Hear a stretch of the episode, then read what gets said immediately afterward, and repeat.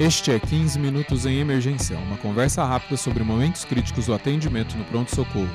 Este é o podcast do curso de Medicina de Emergência da Faculdade de Medicina da USP.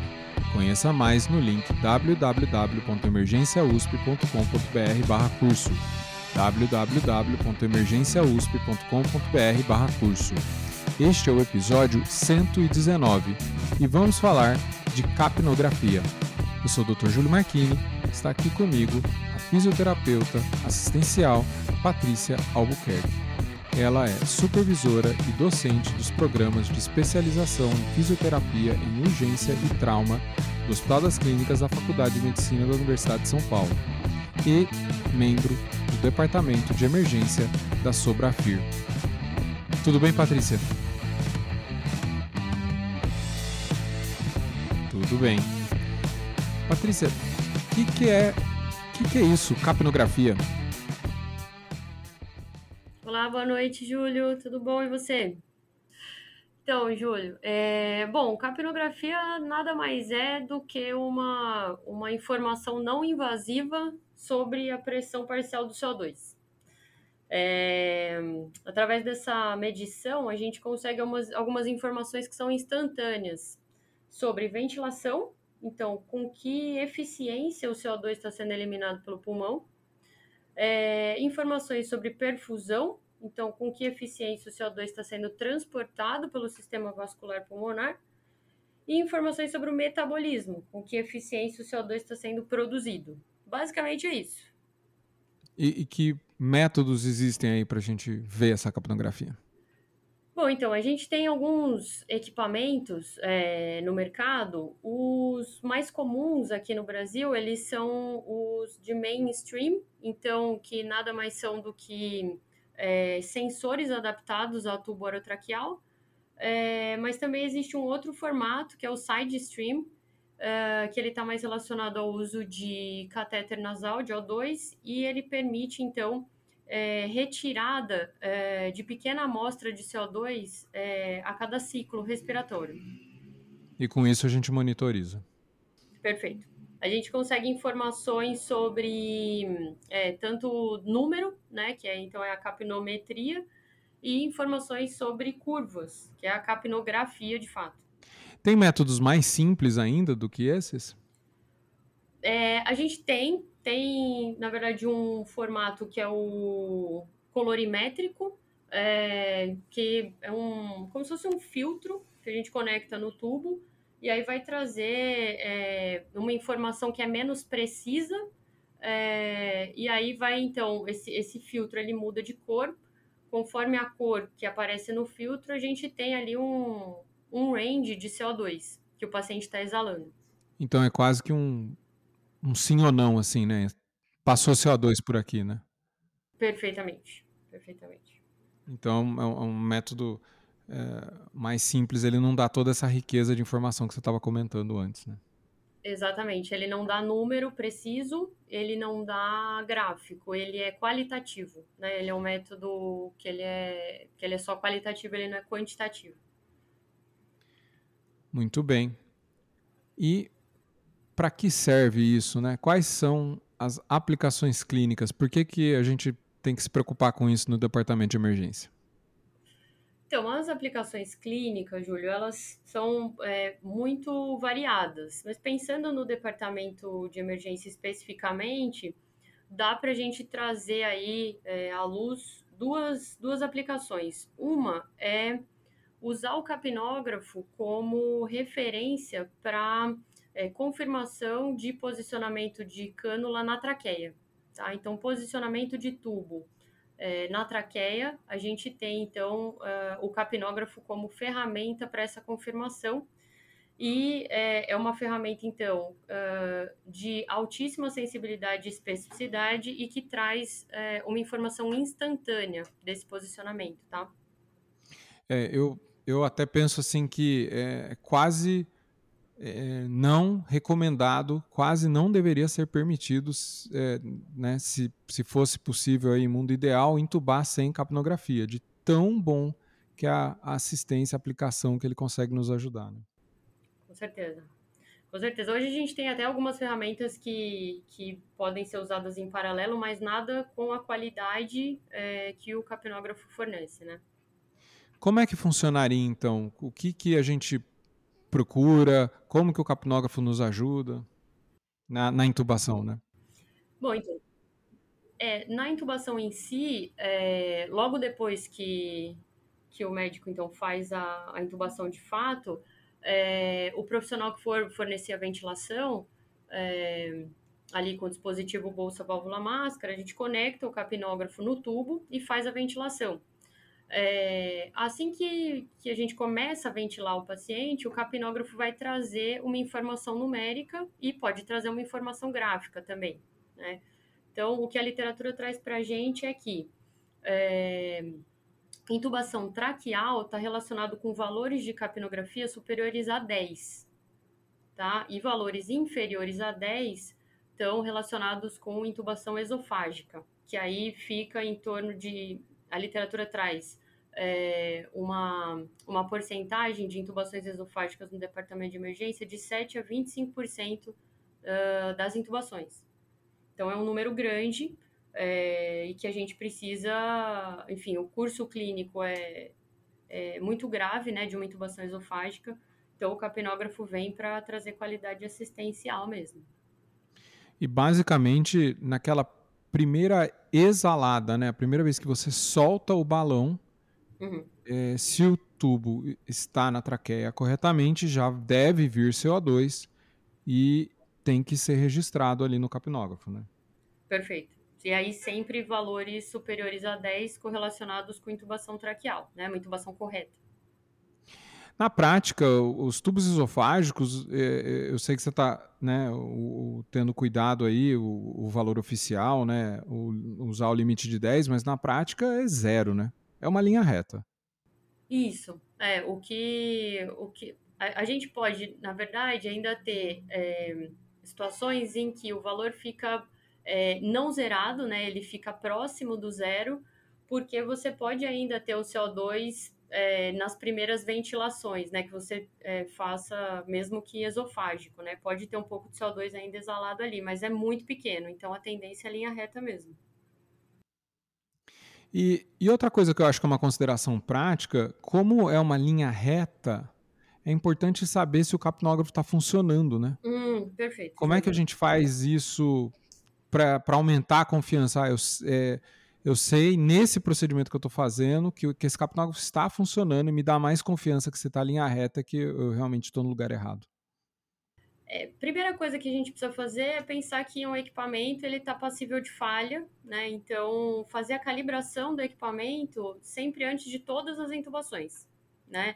É, os equipamentos, os monitores, permitem uma, uma calibração muito rápida e a recomendação é calibrar sempre antes de todo o procedimento, né?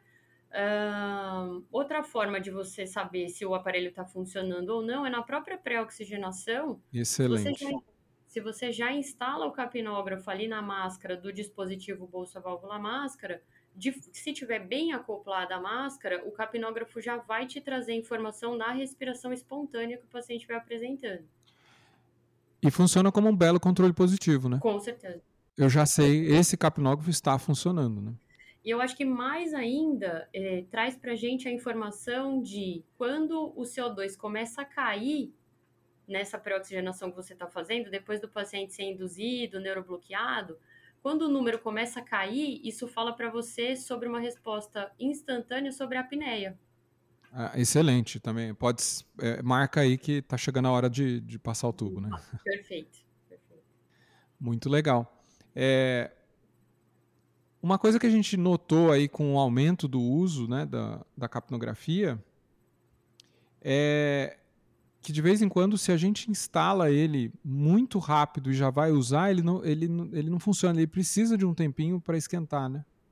É, o, os aparelhos que a gente usa no, no Hospital das Clínicas, ele tem uma, essa parte técnica, né, Júlia? Então, é, ele demanda um aquecimento, então o cabeçote ali do, do capnógrafo, ele tem filamentos internos que precisam estar aquecidos para então o capnógrafo funcionar.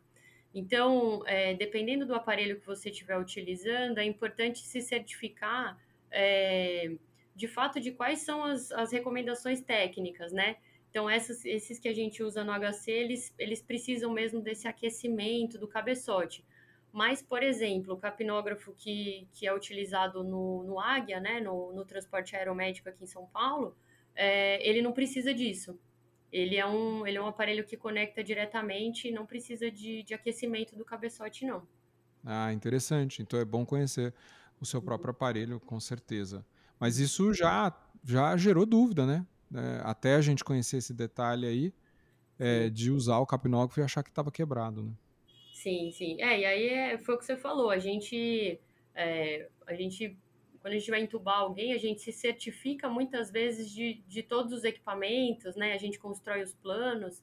Então, o capnógrafo precisa estar tá checado, assim como o laringo, assim como o videolaringo. A gente precisa ter esse, esse teste, esse feedback de que de fato ele está funcionante, senão você fica rendido né, na hora da intubação. E você comentou uma coisa que ele, é, ele dá resultado instantâneo, e eu acho que isso é fundamental. Então, se a gente já fez a pré-oxigenação, é, já viu que o capnógrafo está de fato funcionando, é, eu tentei entubar, ou, aliás, né, eu fiz ali meu, minha, minha primeira passagem, faço é, começo a usar a bolsa válvula máscara é, acreditando que está entubado e vejo a linha reta, é, não, não tem dúvida, né? Zero dúvida, João. Imediatamente já dá para proceder com a, com a retirada do tubo e, e, e resgatar esse paciente, né? Perfeitamente. Eu acho que assim, é, a gente tem que se valer da ciência, né? Então, é, a informação que o capnógrafo dá, ela é superior ao colega falar que viu passando o tubo, né? Então, Ou que está escutando no pulmão, né? Exatamente, exatamente. Porque a gente está passível de falha, né? Agora, o equipamento testado, não. Então, é, confiar 100%. Olha, não, é curva reta ou um valor inferior a 10, retira o tubo, troca o tubo, né? Porque se esse tubo passou no esôfago, a gente não pode passar o mesmo tubo para a traqueia. Justo. É, então, troca o tubo é, e então faz uma nova tentativa. A sugestão é fazer um resgate, né? Entre, entre essas situações. Então, uma intubação esofágica, olha, detectou que está no esôfago, pode resgatar, né? Se o paciente estiver desaturando e tal, se a, se a tentativa foi muito prolongada. Então, tentar novamente. E eu acho que isso melhora muito a segurança do procedimento. Porque por outros métodos, fica aquela situação que talvez as pessoas já viveram. Ah, eu acho que está na traqueia, eu acho que não, eu acho que está. E aí, ventila aí mais um pouquinho, ventila duas vezes. E enquanto isso, tá, tá gradativamente ali desaturando o paciente e você está colocando o paciente numa situação de risco que pode até levar a uma parada cardíaca, né? Com certeza. Não, e risco de broncoaspiração, né? Distensão abdominal, um monte de, de, de situação aí que, que o paciente não precisa ser submetido se a gente tem um aparelho desse, né? Muito legal. É, e, e que mais que a gente tem de aplicação clínica? É, que você comentou duas aplicações aí no, no, departamento de emergência?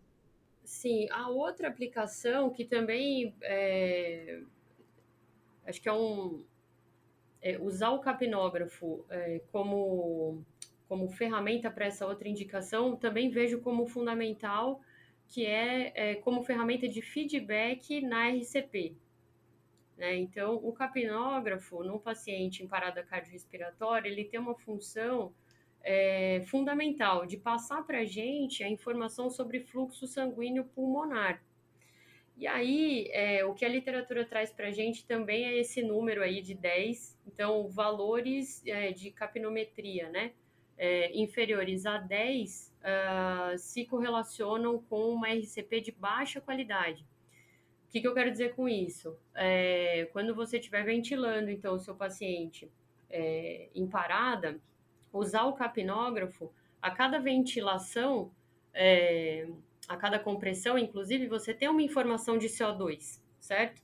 E esse CO2 vai fornecer um número no aparelho.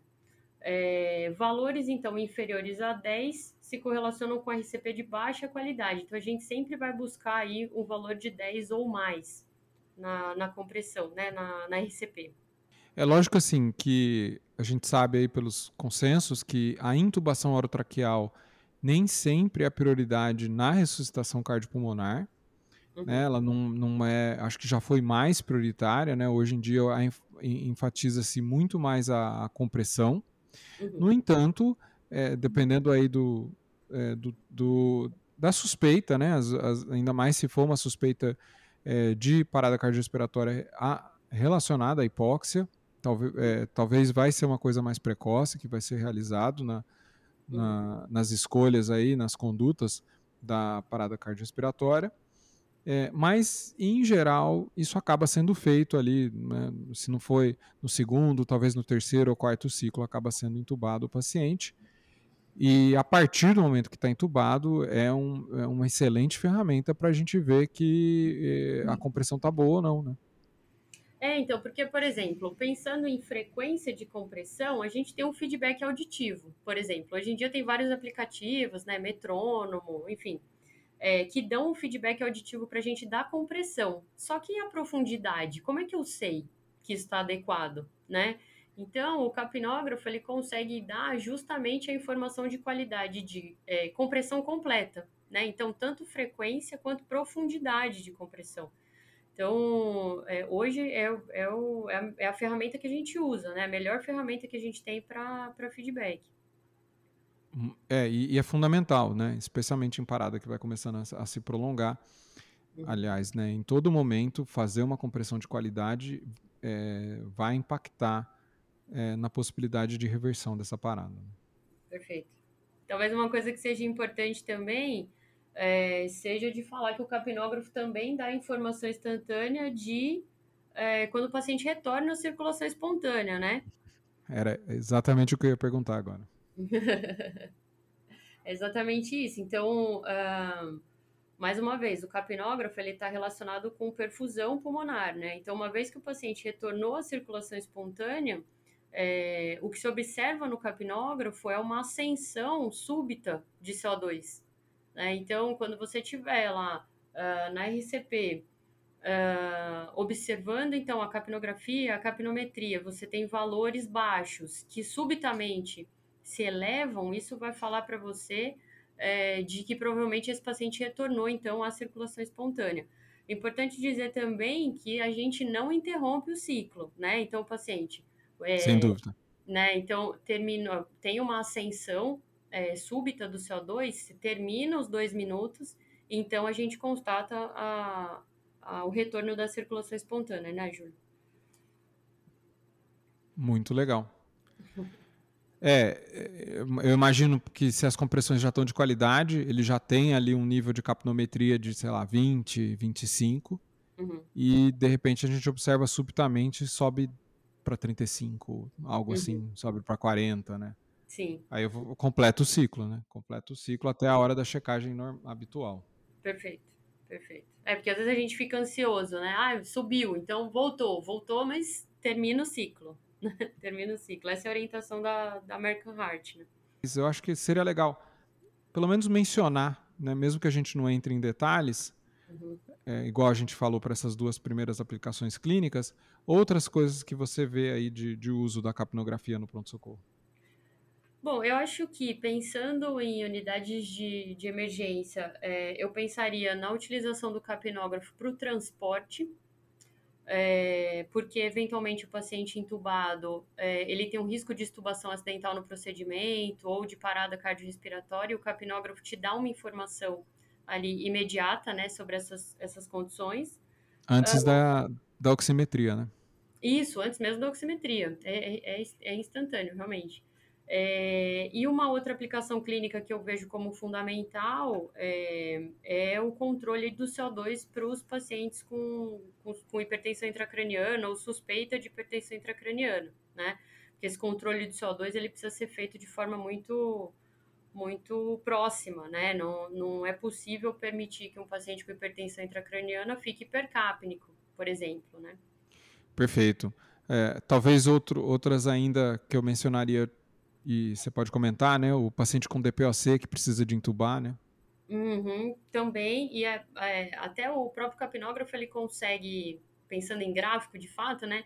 Ele consegue, dependendo do, do formato de curva, ele vai trazer informação para você sobre obstrução de tubo, sobre um padrão mais obstrutivo de ventilação. Então, é uma ferramenta muito rica, né? Que talvez a gente explore, é, a gente não explore tanto quanto a gente poderia explorar. Né? Existem várias, várias aplicações clínicas, com certeza. E uma coisa que eu acho que não dá para a gente falar aqui né, no, no podcast, que é um meio exclusivamente áudio, né? A gente não tem é, nada visual. É, é uma conversa sobre a, o formato né, do, do cap, da, das curvas no capnógrafo. Né? Uhum. É, o formato, ele realmente. É, o que se espera, é, para a gente também não, não tentar é, dizer o que é mais fácil ser visto, né? É, mas o que é esperado de formato de curva de capnografia é um formato de trapézio, tá bom? Então, é, os pacientes aí com uma respiração normal, é, o que se espera é um capnograma, né? Então, um gráfico em formato de trapézio. É, e qualquer é, alteração desse gráfico vai falar para você sobre alguma condição anormal. Né? Então, a partir do momento que você identifica um gráfico que foge do formato de trapézio, isso vai trazer informações para você sobre o paciente, seja é, sobre, sobre a condição clínica, seja sobre os equipamentos que ele está usando, por exemplo, o tubo, né? Então, realmente, o formato de curva é, também é, é bem rico, a, a análise é bem rica, né? E eu vou sugerir aí buscar ou, é, outros, outras aulas aí, talvez, né? Até, a gente pode trazer alguma coisa no futuro, né, Patrícia? É, mas com é, informação visual. Com certeza, não. E eu me disponibilizo. É, eu acho que é, é uma ferramenta é, já muito utilizada e acho que talvez subutilizada. Né? Os potenciais do capnógrafo, então, é, são vários. A gente usa de fato para algumas aplicações clínicas, mas, mas tem como explorar muito mais a ferramenta. Eu me disponibilizo aí, Júlio. Patrícia, o que, que é a sua mensagem final aí para os emergencistas? Eu imagino que tem muitos lugares que não tem esse, esse equipamento, né? É, não tem. É... A maioria, talvez, né? É, talvez a maioria, realmente. É... Hoje em dia a gente é, conta, de fato, com, com o capnógrafo talvez em mais ambientes. É, por exemplo, para intubação, é, uma ferramenta que a gente pode usar auxiliar, se não tiver o capnógrafo, para posicionamento de cânula é o ultrassom, né?